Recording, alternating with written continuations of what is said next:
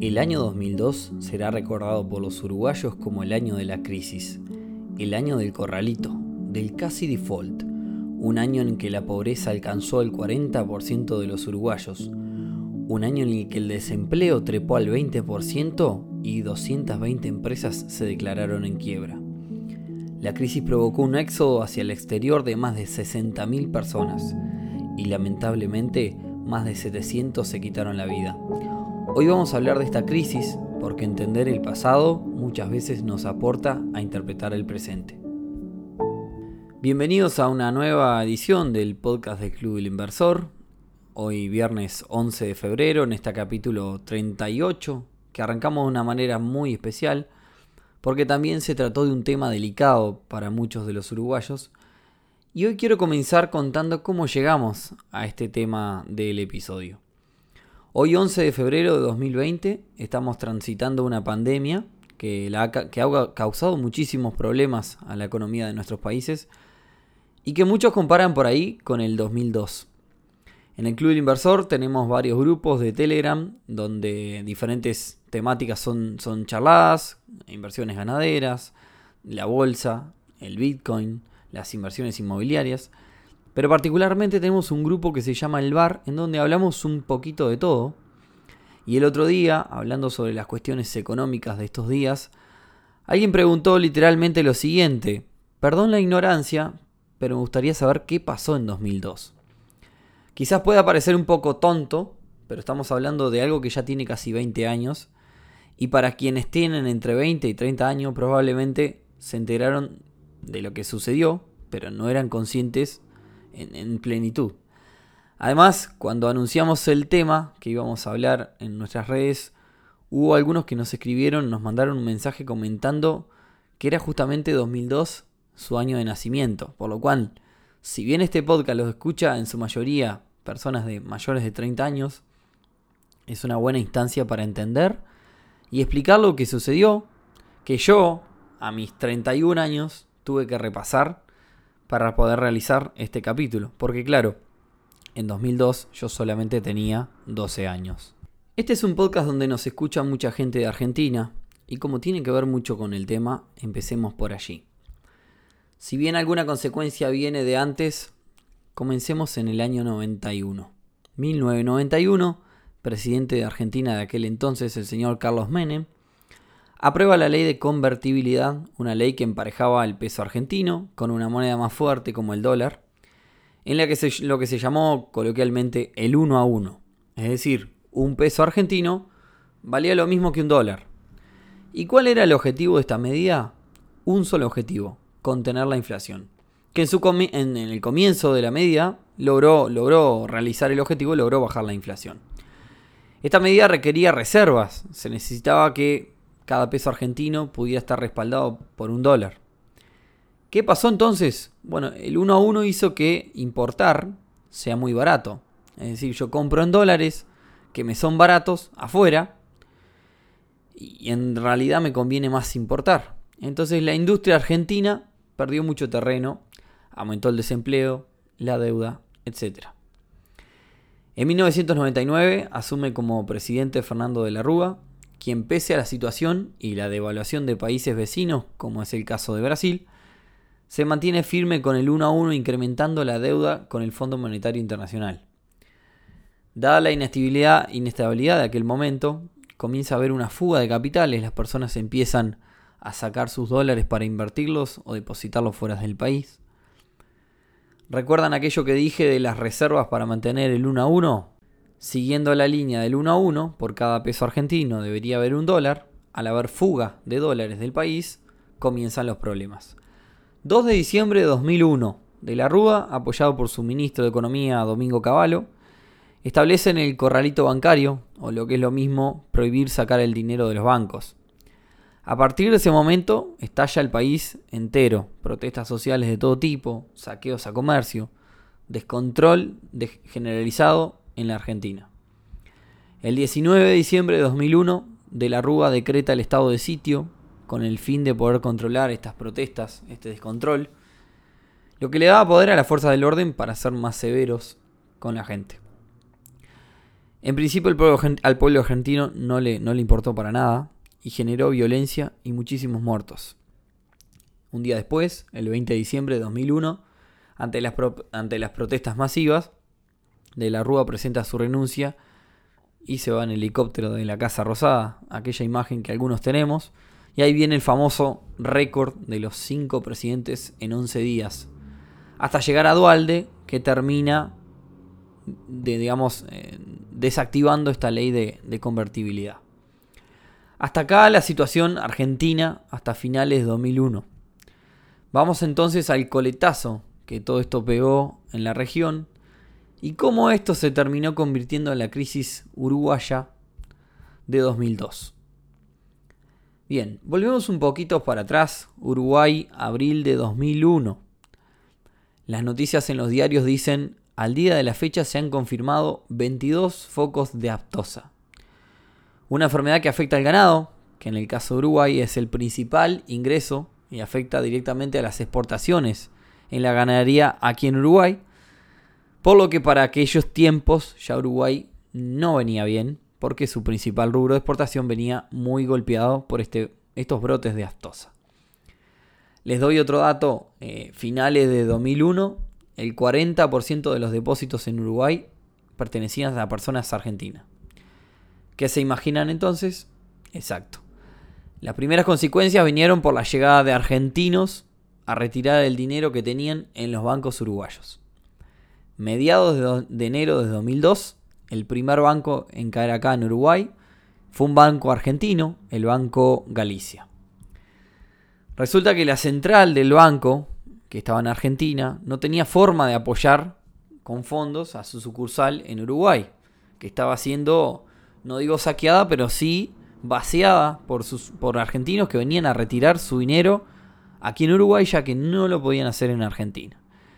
Y ante esta, oleada, el banco no, no pudo aguantar. Por aquel entonces incluso el Banco Central Uruguayo le dio tiempo al Banco Galicia con el fin de traer unos cuantos millones de dólares desde Estados Unidos.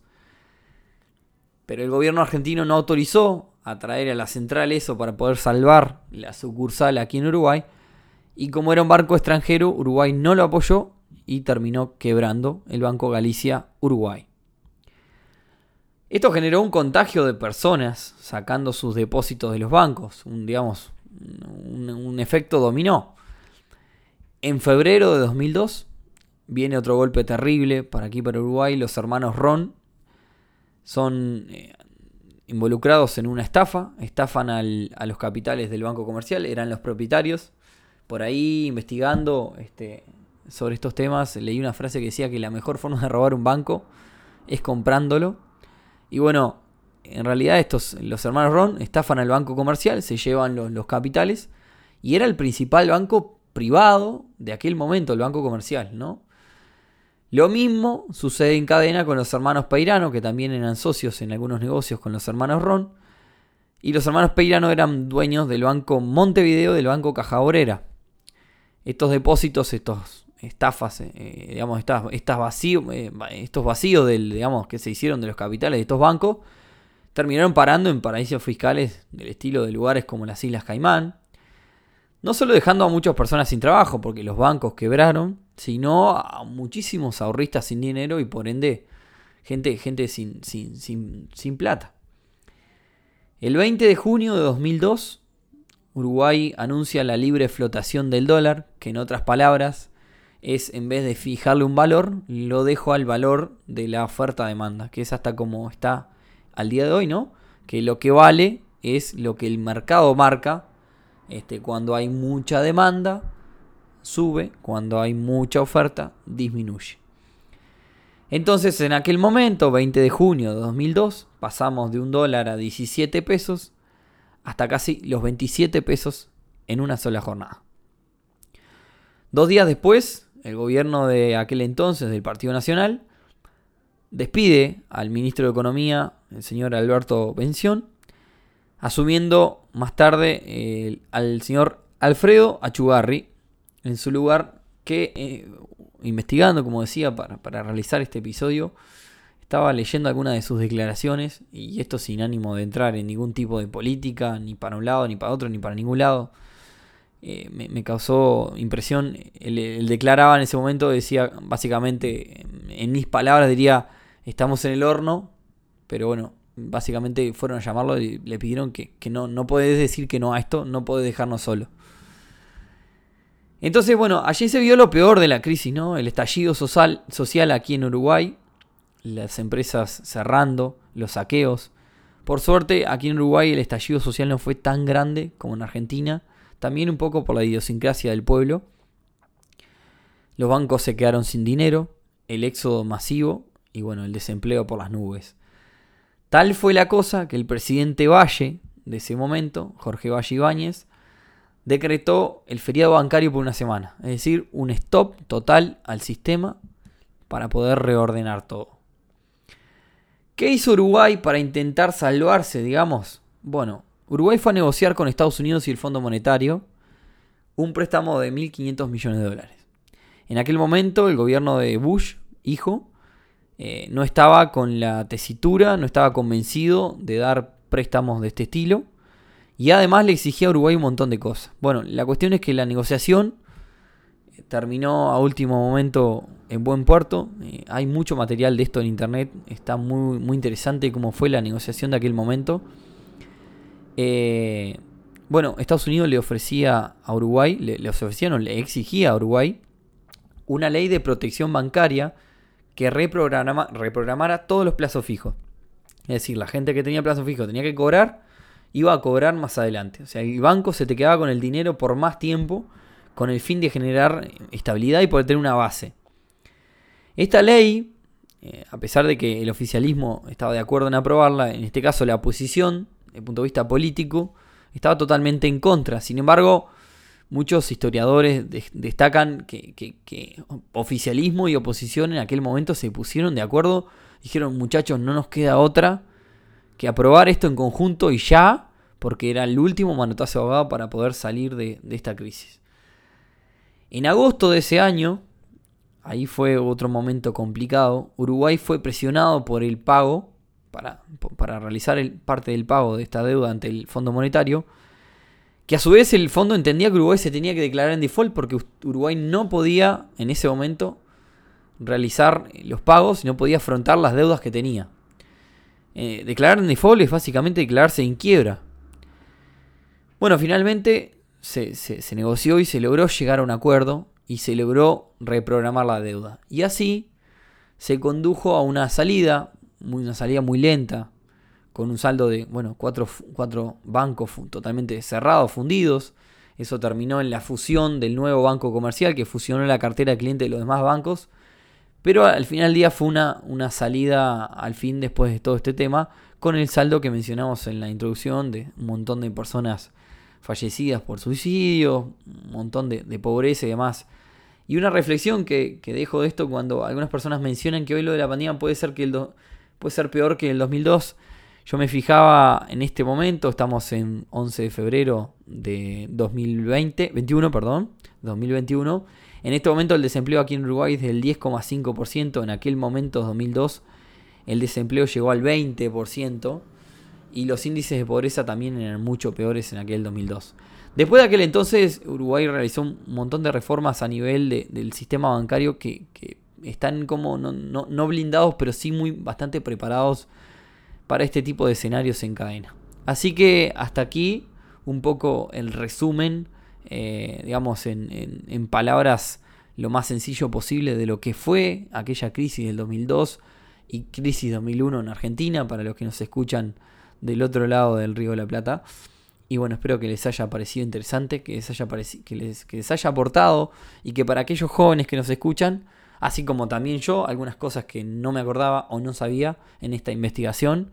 Me pareció muy interesante, casi que me compro un libro, creo que me lo voy a comprar, que trata sobre este tema para un poco, como decía al comienzo, entender que hay cosas del pasado que nos pueden enseñar o nos pueden ayudar para interpretar eh, el presente. Así que gracias a todos por haberme escuchado hasta acá. Y bueno, si te pareció interesante, un podcast un poco diferente, pero contando un hecho que también tiene que ver con las inversiones y con el sistema, con el mercado, con el sistema bancario en general. Así que gracias por todo, gracias por escucharme. Eh, escuchando, mm, recomendá en Spotify, en la plataforma iTunes, la plataforma que utilices. Y bueno, nada, nos vemos entonces el próximo viernes en otro podcast del Club del Inversor. Chau, chau.